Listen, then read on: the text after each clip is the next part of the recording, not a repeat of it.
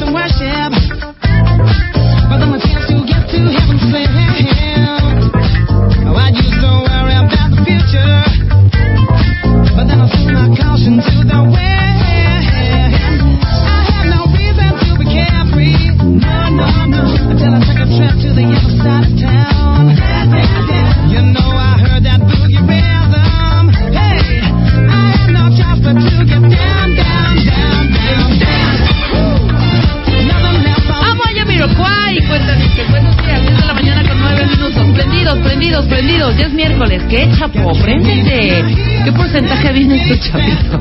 Chapito mueve su cabecita. Es que si lo vieran, lo amarían cuentavientes. Ahorita tómale una fotito al chapito así haciendo su... ¿Cómo se llaman? Es un boomerang. De los de... ¿Se le mueve Ajá, sí, de ti, ti, ti, ti, ti, ti. Eso fue un 5 o un 50%, chapo. 50. 50. Ok, vamos, ahí vamos, ¿no? La mitad son las 10. Ponle que por ahí de las 12 subas, ¿qué? Un 20 más, estarás en 70. Ya después. Para Muchas gracias, Marianita. 70, ¿no? Tú, Marianita, porcentaje de una vez. No, al micrófono, mi reina, pues no te van a oír. 60%. ¿60%? ¿De ¿Vos? qué? ¿Por qué tan contentita? No sé, la- hoy me desperté de muy buen humor. Y ¿Sí? esa canción a mí me gusta muchísimo. ¿Te gusta el Yamiro? ¿Te gusta Ramiro Cuay? Sí, ¿ya escuchaste su nueva canción o todavía no? Oye, no le he oído. Light. ¿Por qué no nos has puesto la nueva o ya no las pusiste? No. La nueva de Jamiroquai. Ay, sí, estaba esperando a que Marta estuviera. Bueno, ok, vamos a esperar a que Marta esté.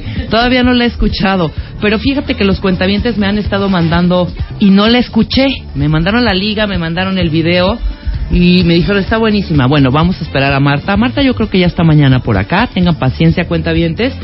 O sea, mal que bien, ya nos hemos llevado tres días muy amigables, muy amables. Hemos tenido Ha una fluido, serie, ha fluido, fluido, hemos ¿no? tenido una serie de, de invitados súper profesionales, unos temas increíbles. Y bueno, hoy no es la excepción, cuentavientes. Luz, no me dijiste tu porcentaje. Antes de presentar a nuestro invitado, que lo amamos ¿90? también. ¿90? ¿O nueve? Uy, yo estoy esperando Es un Luz porcentaje hasta- de luz también. Luz hasta A ver, dame el mío, ¿eh? el mío, mío, mío personal. Ay, no quiere. Bueno, el 90%. Luz, tú. No, yo creo que ya un 55. Ay, hombre. Me Y está quiero ver los cuentavientes. Sí, ¿verdad? Donovan está al 85, ¿eh? Ujú. Él está, está muy bien, vamos. No, nuestros cuentavientes muy bien. O sea, nuestros cuentavientes, muy poca gente está como al 2, como al 3. Sí. Ulises dice que excelente día. Yo quiero pensar que eso es como también un ochenta y tantos, noventa, porque hasta pone muchos letritos, se ve de buen humor. Claro, pues ahí andamos, ahí andamos, subiendo los motores poco a poco, calentando motores para que por ahí del mediodía ya estemos al 100, ¿no? Y nos llevemos toda la tarde increíble. Programazo de miércoles, cuentavientes. Vamos a hablar, todos los que no tienen hijos y son tíos. Tú, tú- tú no tienes Ay, hijos, yo, tú tienes- feliz, orgullosa de cuatro. Qué increíble. ¿eh? Orgullosa de cuatro, yo orgullosa de dos también. O- Entonces va a ser nuestro tema. Sí. Va a venir Juan Pablo Arredondo, cuentavientes, es que es terapeuta familiar, y vamos a hablar por qué son tan importantes los tíos y las tías en la vida de un niño. Eso está increíble. Y obviamente, Ana Estrada, ¿qué carrera elegir? ¿Para Ani- qué soy bueno, no? Exactamente Si no sabes para dónde inclinar. Trae trae un, un, uh, un tema muy bueno, trae un modelo que vamos a aplicar todos aquellos qué carrera elegir, inclusive los papás de- que tengan críos ya adolescentes que ya están a punto de terminar la prepa y van a entrar a la universidad para que el- este tema les va a servir muchísimo. Y bueno, y bueno, abrimos, ya hablamos de porcentajes, ya hablamos de energía, ya hablamos de pues de, de esta eh, de las características podríamos decir optimistas que cada uno tiene y que se simplifica en una sola mueca que es la risa y su importancia. Y está con nosotros Enrique Tamés, ¿cómo no? Y Enrique, por favor, sí aprecienlo, porque Enrique viene de lejos. O sea, no creen que vive aquí en la del Valle o aquí en Tlalpan. No, diles dónde vives, Enrique. En Regiolandia. En Regiolandia. Viene a Monterrey, hace sus cursos, prepara su calendario y amablemente se hace un hueco para estar con ustedes y con nosotros, evidentemente, a explicar todo esto. Ahora pregúntame mi porcentaje. Tu porcentaje vas a decir 100, hijo, y me va a dar un coraje. ¿Qué? Como 40 más ¿Te o menos. cae? A ver, ¿en qué porcentaje ¿Por terminas qué? Es la tema? primera vez que Enrique Tamés dice que está menos de 50. No, es la primera vez que me preguntan. No es cierto. No es cierto, porque muchas veces Marta, ¿y tú qué tal? No, pues yo vengo bien prendido, güey. Y yo no sé qué, no, pues yo aquí es súper acá, casi 80, tirándole ya 85, ¿Vienes del que avión? sube a O 90. sea, eh, en parte vengo del avión. No, ayer en la noche llegué del avión, Ajá. pero vengo de mi no cama. Y eso Sí. me, me incomoda Tienes terriblemente. toda la razón, No dormir en mi cama me afecta profundamente. ¿A ustedes no? Totalmente. Sí, no, Sobre todo la almohada, hijo. La almohada. La almohada es la almohada. De hecho, las almohadas. Yo, yo, yo Claro. tengo que vivir Sí, rodeado ajá, como- nocturnamente como de- cachorritos con almohadas. Eh, Exacto, ¿no? Entonces los pones alrededor y los acomodas. En el hotel no Es puedes que- hacer no, eso. y tienes que tener para abrazar si te volteas de este lado, pero si es para el otro lado también, ¿no? Exactamente, Qué pesado los dos. Por, por eso inventaron las camas king size. No, no para dormir con la pareja, sino con las almohadas. Claro, Claro, Eso es claro. precioso, claro, por supuesto. Bueno, y la colchita que pones encima también, ¿no? Que Muy también importante. es muy si te la enredas importante. en el pie, Sacas el eh, pie, eh, ¿no? o sea, a veces sale el pie, a veces a veces Claro. tienes que poner, tienes que jalar para arriba las colchas y luego que lo- el pie vaya, la colcha vaya abajo de los pies. claro. Exacto, así como rollito, ¿no? Que Porque va- no usas calcetines, entonces tienes frío, exacto, es necesario ya, sentir la ya, Nos entendemos Entonces, entiende mi 40%. Totalmente. Ok, Totalmente. Y eso tendrá que ver con el con el rollo fetal, mi querido Enrique. Bueno, yo no sé que tú no eres tan experto en estos temas, pero yo digo que sí, hacerse conchita. Hay un tema Definitivamente, de... No, pero ¿no? y está muy estudiado, ¿no? Hay un tema de sentir protección, ¿no? Haciéndose uno como, sí, como caracolito, ¿no? Como carac- Encerrarse. Y eso es... El otro día platicaba, a ver qué les parece, estaba yo dando mi clase en la maestría en liderazgo positivo que tenemos en la universidad y, y les decía yo, no hay nacionalidad en el mundo que abrace tan bien como los mexicanos. Claro, estoy de acuerdo. Los mexicanos sabemos abrazar, o sea, es una abrazo, eh, es es un- abrazo, no así cachondo, rico, Claro. o sea, sientes el cuerpo del otro. Cuando vas con algunos extranjeros y de repente los quieres abrazar, se Sí, ponen todos tiesos, rígidos, ¿no? Súper raro como, ¿por qué se acercó tanto? ¿Qué va a hacer? Ah, ¿no? Sí, sí, no sabe, pa- primero no saben para dónde Hacia qué poner la, eh, ah, para dónde cabecear, ¿no? Claro. Y luego de repente sientes así la tensión del cuerpo. Nada como los mexicanos para abrazarnos. Un Entonces- abrazo que te dejas ir, que dejas ir, Ah, así, apapáchame, que te ¿no? exacto, te sueltas, ¿no? Le- eh, sueltas el cuello, no sientas la tensión. Esos abrazos son maravillosos. Entonces sí hay un tema así como de posición, ¿no? De, Totalmente. de sentirme abrazado. Y a veces las almohadas pueden ser también muy generosas en esa. Estoy de acuerdo. Así como acomodarse a nosotros. Ajá. El apapacho, ¿cómo no? Y a veces abrazas a gente que acabas de conocer hace dos segundos. Sí. Totalmente. Yo soy muy de abrazar. Tú me presentas ahorita a alguien, Sí. estoy platicando Un con él 10, 15 minutos y me dice, ya me voy, y le doy un abrazo. Claro, claro, No, un abrazo o sea- rico, o sea, suelto, no, no hay invasión, ¿no? Del espacio habitual, al menos para los mexicanos cuando damos estos, Claro. estos abrazos, ¿no? Luego vienen las cosas fake, ¿no? De, de repente los hombres de negocios así que se dan sus palmaditas, así como muy tíos. Yo no hablo de eso, yo hablo del abrazo rico. Sí, rico. ¿no? Oye, eh, vamos a tener que da- a ponerle este podcast a nuestro rabino. Tenemos un rabino, Jonathan. no sé si nos está escuchando, porque sí nos escucha eh, recurrentemente.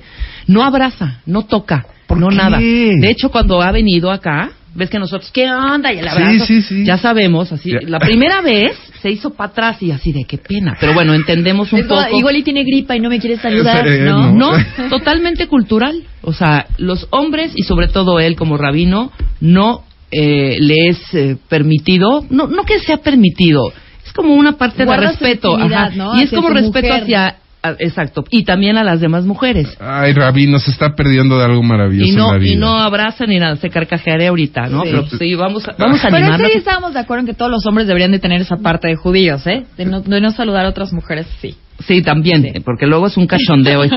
O sea, que dices, ya, o sea, ya es, es buenos días, punto.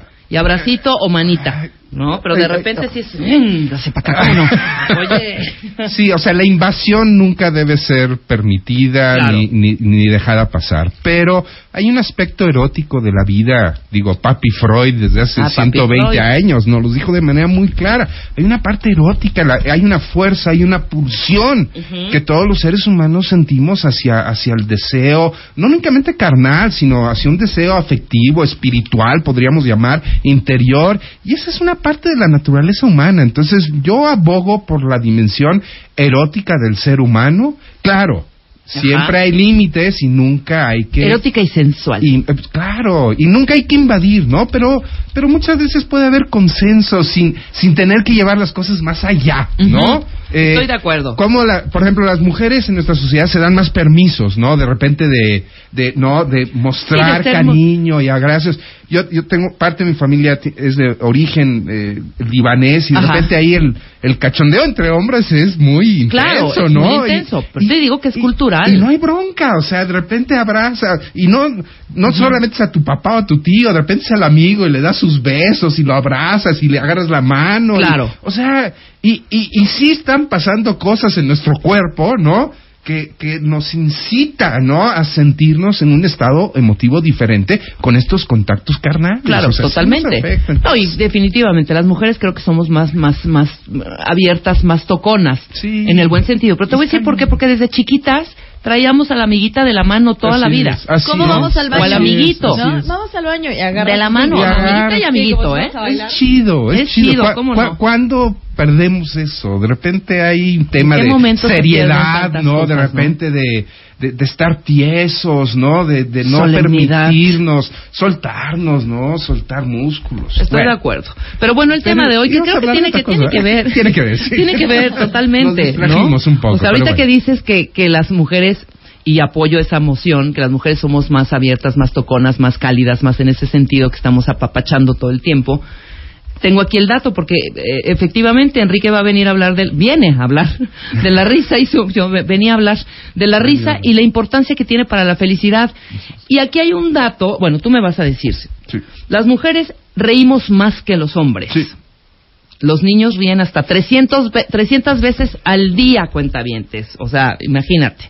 Nosotros, como cuánto estamos rankeando? No, pues va, va bajando conforme vamos a, madurando, haciéndonos adultos. No nos permitimos ver la vida de tal manera que nos permita gozar de ella. Una de las maneras de mostrar gozo, no el único, pero una de ellas es la risa. Sí, claro. Entonces, tiene que ver mucho con la, con la cultura, ya lo dijimos, pero también tiene que ver un poco con nuestra, ido- eh, nuestra historia. Y me voy a poner un poquito aburrido, pero voy a tratar de ser un poco rápido. O sea, hay concepciones sobre la risa que, han- que hemos venido carreando, his- cargando históricamente y pues que de repente no nos dejan tocar esta parte esencial de la vida. Claro. Entonces, la voy a jugar un poquito de filósofo, si me das ¿Tu permiso, licencia? Rebeca. Claro, por Eh, favor, Enrique. En 1980 se publicó una de las novelas más interesantes y exitosas de los tiempos recientes. Si ustedes recordarán, El nombre de la rosa, un, un libro Uy. escrito por un, filo- un gran filósofo noveli- y novelista italiano, Umberto Eco. Eh, vino un par de ocasiones aquí en México. Por cierto, estamos cumpliendo el aniversario. En estos días, no recuerdo exactamente cuál, pero en estos días, hace exactamente un año. Humberto eh, Eco falleció. Sí. Después, el nombre de la rosa se convirtió unos años después, creo que en 1986, en una película. En una película que es la primer película, Enrique, déjame interrumpirte, Sí. que está totalmente apegada, según mi percepción, porque yo leí primero el libro. Sí. Los personajes, la historia.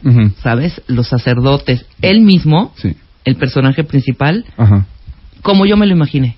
Eh, están muy bien. Está muy bien. Está hecho. muy bien la es una de adaptación. las pocas películas muy bien adaptadas. Jean-Jacques Anot, que es un gran Gran director, director, gran director, hace un trabajo sensacional. Humberto Eco estuvo pegado al guion. Totalmente, claro. Aunque hay una parte del libro, y es obvio entender, pues que no va a salir en la película, porque, porque, porque no trataba de eso. Y yo voy a hablar un poquito de esa, de esa parte, parte. no salida en la película. Claro. Pero bueno, Sean Connery sale en un...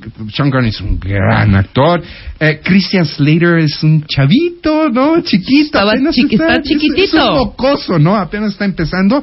Pero bueno, el argumento central de esta, y debemos llamarla así, es una novela policíaca Sí. histórica, ¿no? Inscrita en plena crisis o al inicio de la crisis de la Edad Media, es resolver una serie de asesinatos que se dan en una abadía benedictina. Eh, el argumento eh, este es el argumento central de la novela, ¿no? Llega un señor, llega un, un- una, una- un- el, el sacerdote mayor y su aprendiz, Y su aprendiz, y de repente pues hay un no parece ser un asesinato pero de repente este hombre con mente detectivista dice dice sí sí es un asesinato y, y luego se empiezan a dar otros asesinatos. Ahora hay un argumento filosófico también de la novela y que sale muy poquito tiempo en la película que es la colisión de dos concepciones del mundo distintas un, un mundo que, acaba- que está acabando con la Edad Media y un mundo que está naciendo con el Renacimiento, con lo que se llama el humanismo. Entonces, ¿cuál es el pretexto de tanta muerte y asesinato en una abadía eh, al final de la Edad Media? El pretexto es un libro perdido o inexistente, escrito hacía mil qui- 1500 años antes, Antes. de ese momento, que es el segundo libro de la poética de Aristóteles. Claro, alguien ya se estará preguntando qué rayos tiene que ver un escrito de hace 1500 años, ¿no? En esa época Con la como importancia para- de la risa en la felicidad. Bueno, entonces el tema central de ese libro es la risa. Aristóteles habla de lo que significa la risa.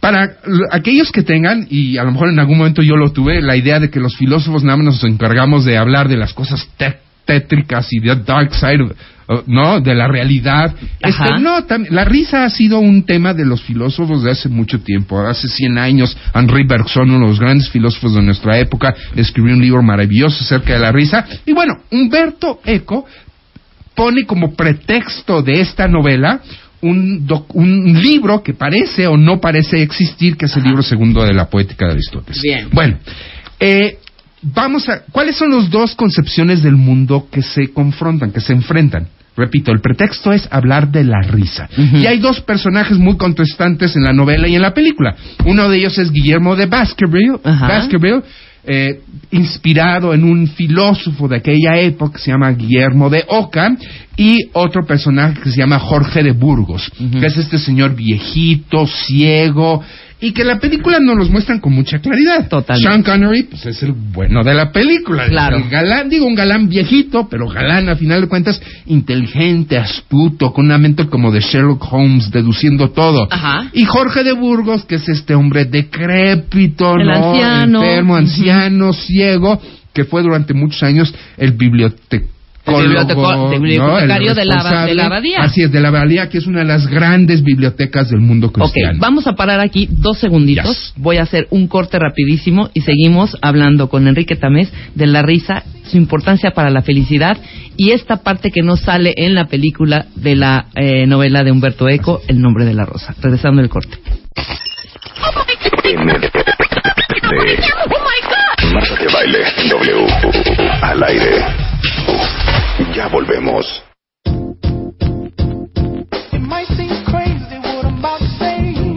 Estamos de regreso en W Radio con nuestro amigo querido, licenciado en filosofía y director del Instituto de Ciencias de la Felicidad de Tec Milenio, Enrique Tamés, que estás haciendo una increíble narración y me estás otra vez recordando ese gran libro. Lo voy a agarrar hoy y lo voy a leer, fíjate. Es un gran libro. De y verdad, perdóname, Sí, perdóname que no, te interrumpí, sí, sí. pero cuentavientes, de verdad, altamente recomendable. El nombre de la rosa, Humberto Eco, bueno, tiene otras otras obras y otras novelas y otros arte- es articulista, era articulista, sociólogo increíble. La verdad, eh, vale mucho la pena leerlo. Pero bueno, entonces, nos estabas narrando, nos quedamos en estos dos personajes. El Así anciano de, decrépito Así es. y, obviamente, Y, y Guillermo de Baskerville, que es así como el, el héroe y el antihéroe, ¿no? Ajá. Y están confrontando dos concepciones del mundo. Y el pretexto es un libro de Aristóteles que habla sobre la risa. Entonces, son dos ideas diferentes de concebir la risa. Primero voy a explicar el, el- el malo, de, la concepción del malo de la historia y luego del bueno. Entonces, Jorge de Burgos, ¿cuál, ¿cuál es su postura acerca de la risa o para qué sirve la risa? Palabras más, palabras menos, Jorge de Burgos dice que la risa es una mueca torcida que nos hace parecernos a los simios. O sea, es algo... el- los hombres que se ríen son degradantes, no muestran su parte más básica y animal. Y débil, y su tiene un argumento también bíblico, teológico, ¿no? ¿Por qué? Porque él dice que en las Sagradas Escrituras Jesús jamás se rió. Entonces, pues si, si no se rió, era, no es algo digno, ¿no? Para los seres humanos, el reírse. La concepción que está detrás de Jorge es que la risa aquí es concebida como una burla, ¿no? Como una, o sea, yo me burlo, yo, yo me río porque me estoy burlando de la realidad. Y esa burla no puede ser algo bueno, Claro. ¿no? Eh, la risa como ironía, eh, hay muchos, la postura es la siguiente, hay muchas posturas en el mundo y en la vida, hay muchos, perdón, hay muchos problemas en el mundo y en la vida Ajá. como para que nos andemos riendo. Ah, no, hay, hay, hay, hay, hay pobredumbre en el mundo, hay, hay insuficiencias, hay políticos locos, hay muchas cosas. ¿Cómo es posible que, o sea, reírnos significa como desapegarnos de esa parte seria de la vida Ajá. y eso no nos ayuda a resolver los problemas. Entonces, esa es la postura de Jorge de Burgos. Luego está la postura de Guillermo de Baskerville, en donde la risa para Guillermo, palabras más, palabras menos, la risa es el movimiento del espíritu. Es una muestra de que estamos vivos y de que somos seres humanos. Y Guillermo dice, bíblicamente, en efecto, las Sagradas Escrituras no dicen que, que, Que Jesús, se rió, pero tampoco dice que no Que se no, rió. claro. O sea, hay en, en la dimensión humana, Jesús tuvo que haber reído. ¿Por qué? Porque reírse es algo profundamente humano. Humano. Tan es profundamente humano que es el único ser que se ríe. Los Exacto. ángeles no se ríen, Dios no se ríe, los, eh, los leones no se ríen, las piedras no se ríen, el universo no se ríe. El ser humano es el único ser que se ríe. Ajá. Preguntémonos y preguntemos a las personas que nos están haciendo el favor de escucharnos A ver, cuenta bien. maduramente. ¿Cuántas veces tenemos una postura y cuántas veces tomamos la otra? Es decir, es muy fácil en la película y en el libro tomar partido. ¿Por qué? Pues porque James Bond está de un lado y un viejito decrépito está en el otro. Por eso no, no vean es- la película primero, lean el lean libro. el libro, pero, Ajá. pero si somos realistas, si somos honestos, pensemos cuántas veces nuestra, li- nuestra risa va para burlarnos, para herir. Hay, hay risas que hieren. Hay, eh, está el, el, ahora que está de moda, eh, está la risa del, del que bulea, ¿no? Sí, está claro. la risa del que es para, para joder, ¿no? Para fregar. Y está la risa para, para crear un vínculo, ¿no? Para crear una relación. Entonces, cua- ay, ay, no, el mundo, no- la existencia no es blanca, blanco y negro, y nuestra vida no es blanca y negra. Entonces, seguramente todos nosotros en algún momento de la vida, pues utilizamos la risa más como una burla, ¿no? Como molestar al otro, Estoy de al acuerdo. prójimo. Y a veces lo hacemos Y para... la tecnología ha ayudado muchísimo en eso, ¿no? Toda esta Bueno. esparcidez. ¿Se dice esparcidez? no sé, ¿No? pero entendimos. Bueno, esa parte de estar eh, haciendo memes de todo, porque el mexicano además somos así, somos burlones, nos burlamos de la muerte. Pero Enrique. estamos de acuerdo que hay de burlas a burlas. O sea, hay Sí. Mira, llega al tweet o al Facebook, de repente hay cosas que te ríes rico, ¿no? Y hay otras que dices, de no, gracias espérame Internet tantito. que existe, ¿no? Exacto. Y hay Exacto. otros que dices, no, espérame. La Se, delgada. se pasan, se pasan. eh, la delga- los militares hablan de the, the thin red line, Line. ¿no? La- una línea delgada, ¿no?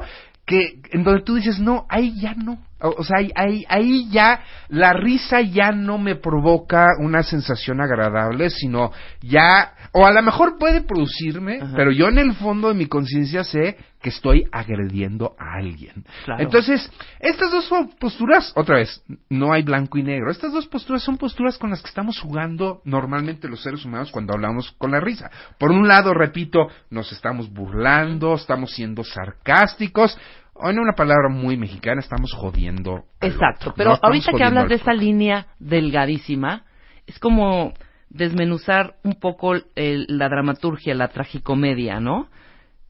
Si ahorita en este pasillo de W Radio, Enrique y todos los que están aquí presentes ven a alguien que se resbala con una cáscara de plátano y se cae, te ríes. Te ríes.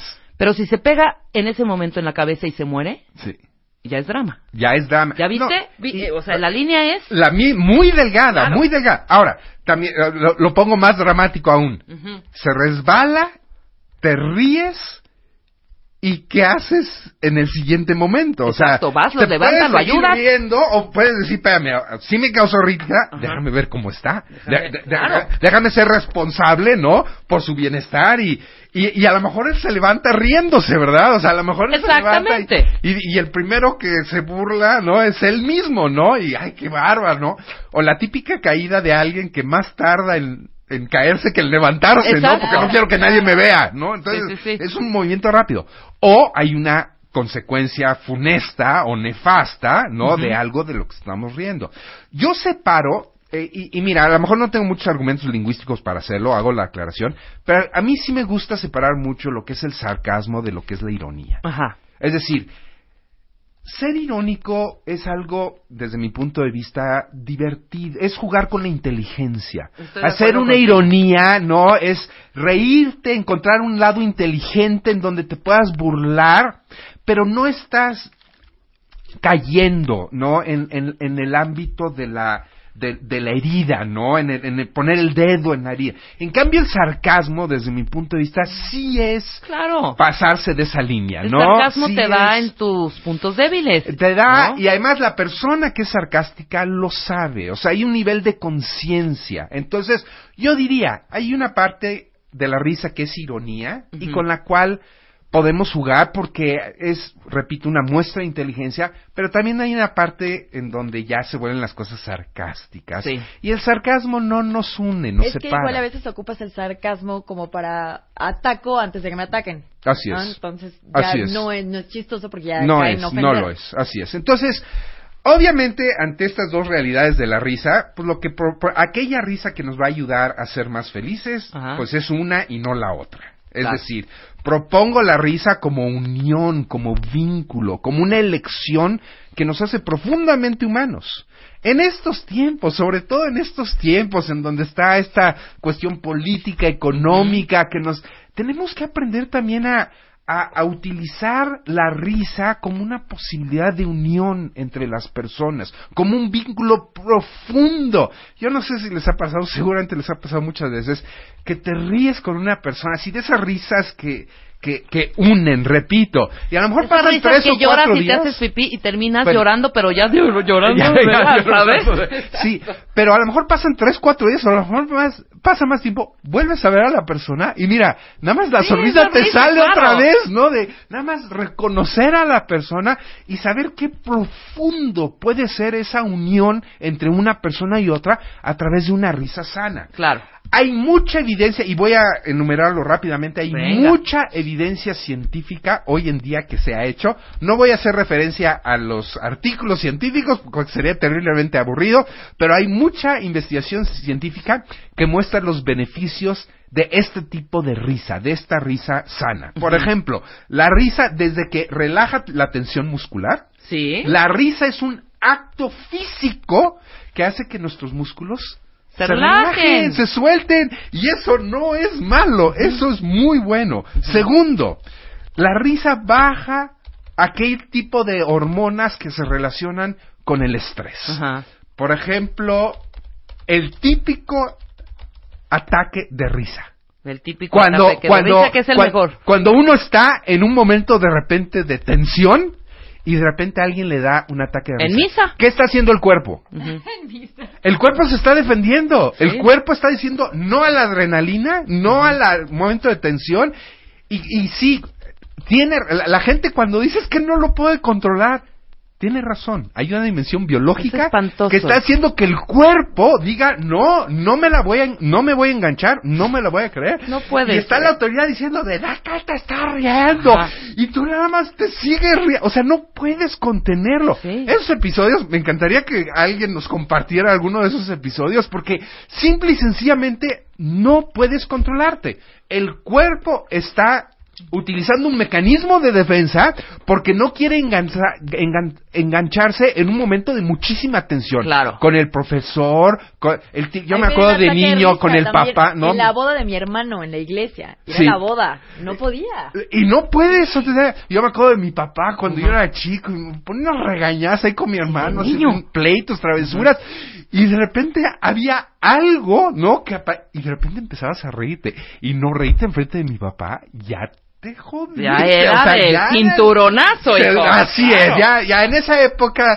Claro. no, no, de eso de los derechos humanos de los niños. No, no es que existía, no teníamos eso, Sí, no esos teníamos esa- esas armas, ¿no? Yo me acuerdo de mis hijos de chiqui, papá, mis derechos. No, en ¿Qué esa derechos? época. Yo me acuerdo que mi abuela paterna, sí, la estábamos velando y de pronto aparecen, eh, eran como tres monjitas de coritos. Entonces hay una, eh, no, no sé si es plegaria o cómo decirlo, ¿cómo se dice? Si es plegaria cantada, o sea, unos cantos. Una alabanza, sí. una alabanza que dice alabemos al Santísimo Sacramento del altar.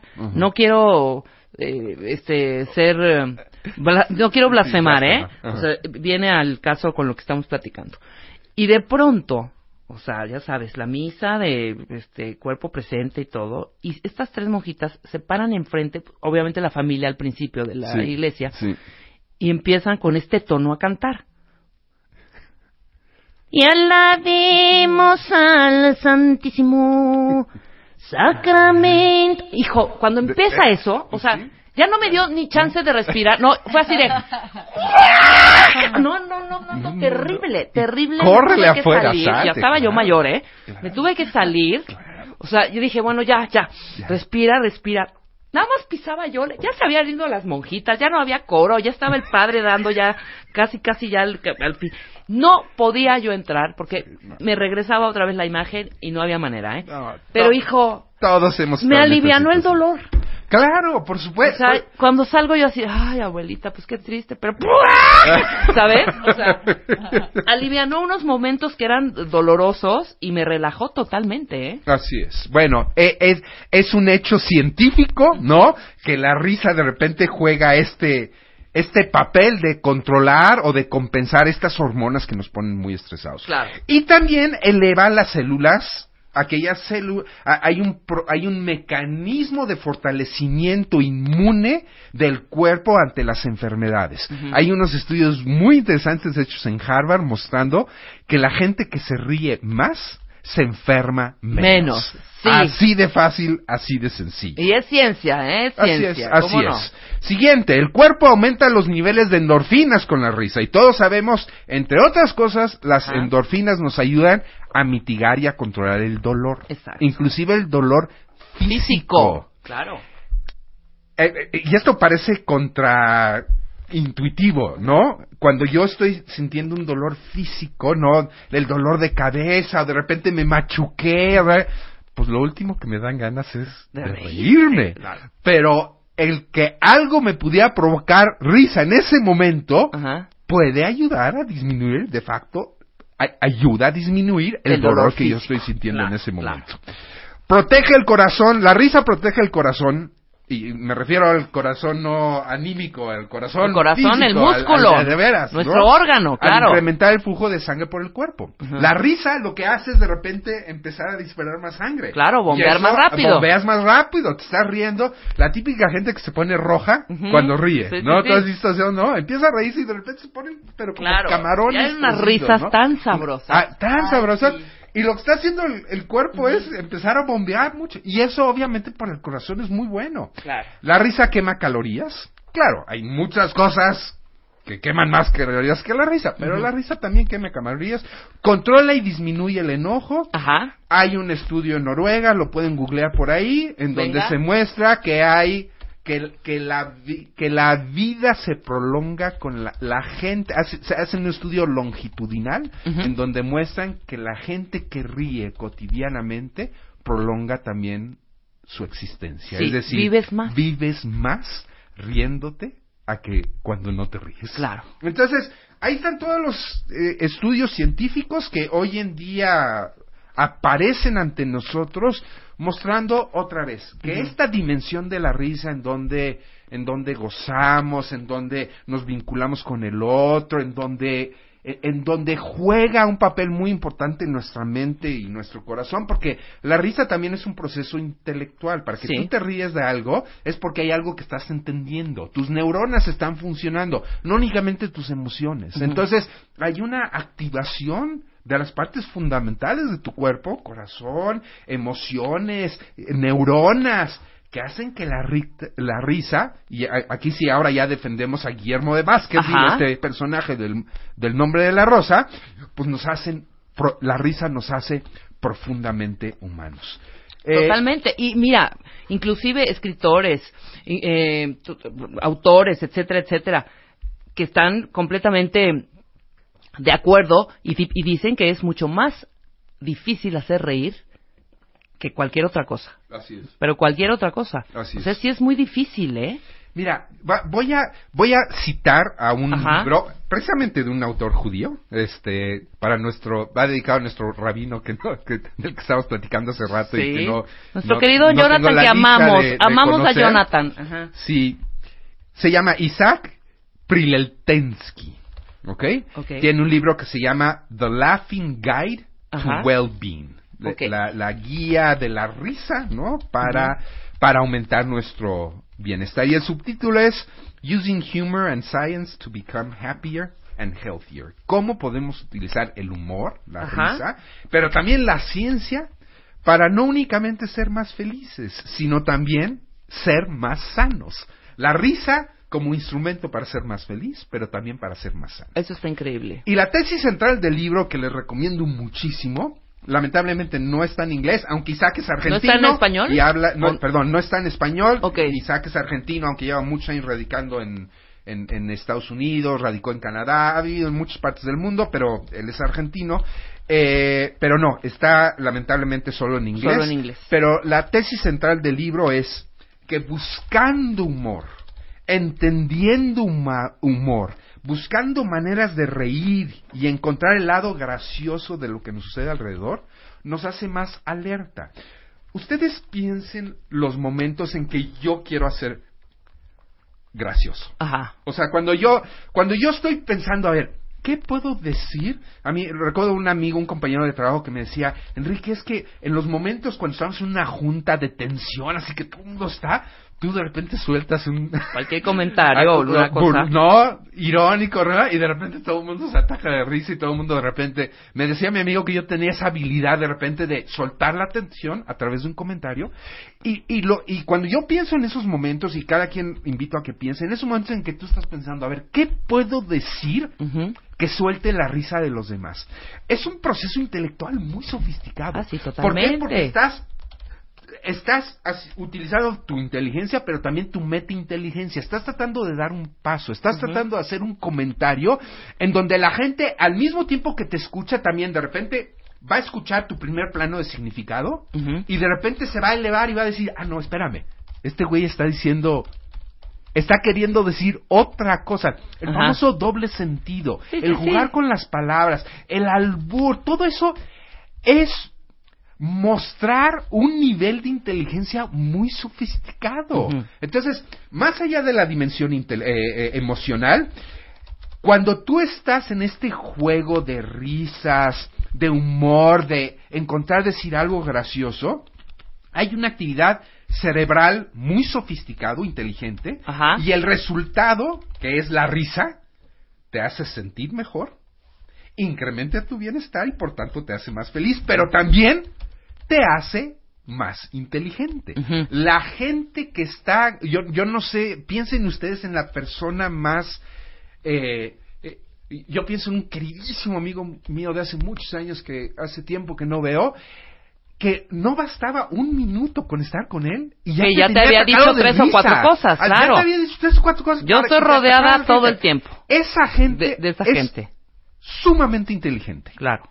Sumamente inteligente, Rebeca. O sea, piensen en ellas, en lo que hacen en la vida. Siempre están con este chip de encontrando ese lado humorístico de la realidad. Entonces, sí, el humor y la risa te elevan tus niveles de inteligencia y el acto de reír, el acto de estar enganchado en esos juegos, en esta vida lúdica, te hace también una persona con mayor bienestar Claro. y con mayor felicidad. Sí, es el comentario en el momento, el comentario que viene al caso ad hoc y que dices no es posible. Yo tenía un amigo que era pero preciso y agudo para esas cosas. Y te voy a contar una rapidísimo, y ustedes también que ya lo he contado algunas veces, en reuniones, y era muy serio para decirlo, porque no necesitas decirlo sonriendo ni es, carcajeándote. es. Entonces, muy serio, me pregunta, yo tenía aquí en esta ceja, eh, abajito de mi ceja, ¿se acuerdan de mi, de mi lunar? Un lunar rojo que Marta decía que era un verrugón. No, era un lunar rojo, pero bastante grande. Sí. Y muy normal, estábamos platicando seriamente de un tema y me dice, ¿y te has, has pensado quitarte ese lunar? Y digo, no, me gusta. Me dice, sí, me imagino, como tú no te lo ves. ¿No? Entonces todo el mundo mire, ¡ah! Y de ese tipo de, de comentarios, miles, ¿no? Entonces eso te rompe en ese momento en que estás quizá un poco más serio o más acartonado, rompe el momento y sí, te sientes liberado, hijo. La risa es liberadora. Muy liberadora. Definitivamente. Y, y- y quiero sugerir una última idea. Adelante. Eh, no únicamente la risa te libera, sino sobre todo te libera cuando la risa va dirigido a ti mismo. claro, claro. El primero, eh, y lo voy a decir eh, eh, en, en- en el sentido más positivo posible, Ajá. el primero burlándose de uno mismo debe ser uno mismo. Claro, uno mismo. La base de la felicidad es, maestro, digo, el, el mundo tiene muchas el cosas de qué de los reírte, los demás tienen muchas cosas de qué reír, o sea, tú Ajá. te puedes burlar de muchas cosas que existen allá afuera. Empieza por ti mismo. totalmente. Eso te hace la vida mucho más ligera. Estoy de El, acuerdo. el que tú puedas voltearte a ti mismo. Ahora sí que antes de que empiecen los demás, mejor empieza Sí, tú mismo. ponte tú, de Ponte pechito. tú, de Claro, pechito, totalmente. sueltito. Estoy de acuerdo. ¿no? Voltear a verte y darte cuenta de una manera otra vez sana y lúdica, ¿no? Pues de las cosas que haces mal, de las cosas que son objeto de risa, de burla, la, la, tomarse demasiado en serio las cosas, de repente te puede llevar, llevar a caminos, caminos muy amargos. Sí, muy amargos, Si muy agrios. A verte a ti mismo, y aquí yo tengo un ejemplo maravilloso, si- no sé si en alguna vez en YouTube, en algún lugar, eh, han visto al Dalai Lama, Sí, ¿no? cómo no. El Dalai Lama de repente se echa unas puntadas. Unos que comentarios. ataca a todo mundo, pero a todo, de repente, pues imagínense, ¿no? Una persona santa, ¿no? Lo que representa y la ha representado para el mundo oriental y también para el mundo occidental. Y de repente, yo me acuerdo en una de sus últimas entrevistas, hace la señal esta de, de copete, ¿no? Sí. Hablando, haciendo referencia de Donald Trump. Y nada más lo ves a él o sea, en una en un gozo interno, así muy muy respetuoso, Sí, muy- claro. no muy cuidado, pero lo ve, o sea, verlo, a lo mejor yo me estoy proyectando, pero verlo y ver cómo él está así como nada más simplemente así gozando de esa risa. Dices, oye, él es la prueba viviente de que de repente sacar el as bajo la manga, ¿no? Y de repente soltar esta esta burla del otro con cariño, con respeto, o de uno supuesto, mismo, de uno ¿no? mismo. Estoy de repente acuerdo con que hacerlo- hay que bullearnos a nosotros mismos Por antes que a los demás. supuesto. Carcajearnos de La- nosotros mismos. Me encantan las siglas en inglés, ¿no? El L L-O-L. ¿no? Que si alguien no utiliza y no sabe Ajá. qué decir, laugh out Out loud. ¿no? O sea, ríete. Carcajéense. a carca- Carcajéate. Pocas cosas tan sanas en la vida como carcajearte. Increíble, increíble, mi querido Enrique. Te vas, te vas a Dubai, nos vas a traer unos temas increíbles. Así es, voy a voy al World Sun- eh, Government Summit que va a ser en Dubai en unos días. Eh, un día lo vamos a dedicar completamente a, a tratar de construir una agenda sobre qué pueden hacer los países para aumentar los niveles de bienestar y felicidad de las personas. Entonces, Maravilloso. va a ser un trabajo intensivo y de regreso estoy ¿Nos por acá para platicar, claro que sí. Este mes, en Revista MOA, nuestro Love Issue. 30 páginas para que salves tu relación de los hijos, el dinero, la falta de sexo, las heridas de la infancia y hasta la adicción al teléfono. Si ya no tienes salvación, también te decimos cómo salir corriendo. Además, ¿qué pasa en tu cerebro cuando ves porno? ¿Cuáles son los moteles más caros del mundo? ¿Y por qué siempre te enamoras de quien no te conviene? MOA Febrero, The Love Issue. 120 páginas de puro amor. Y sexo.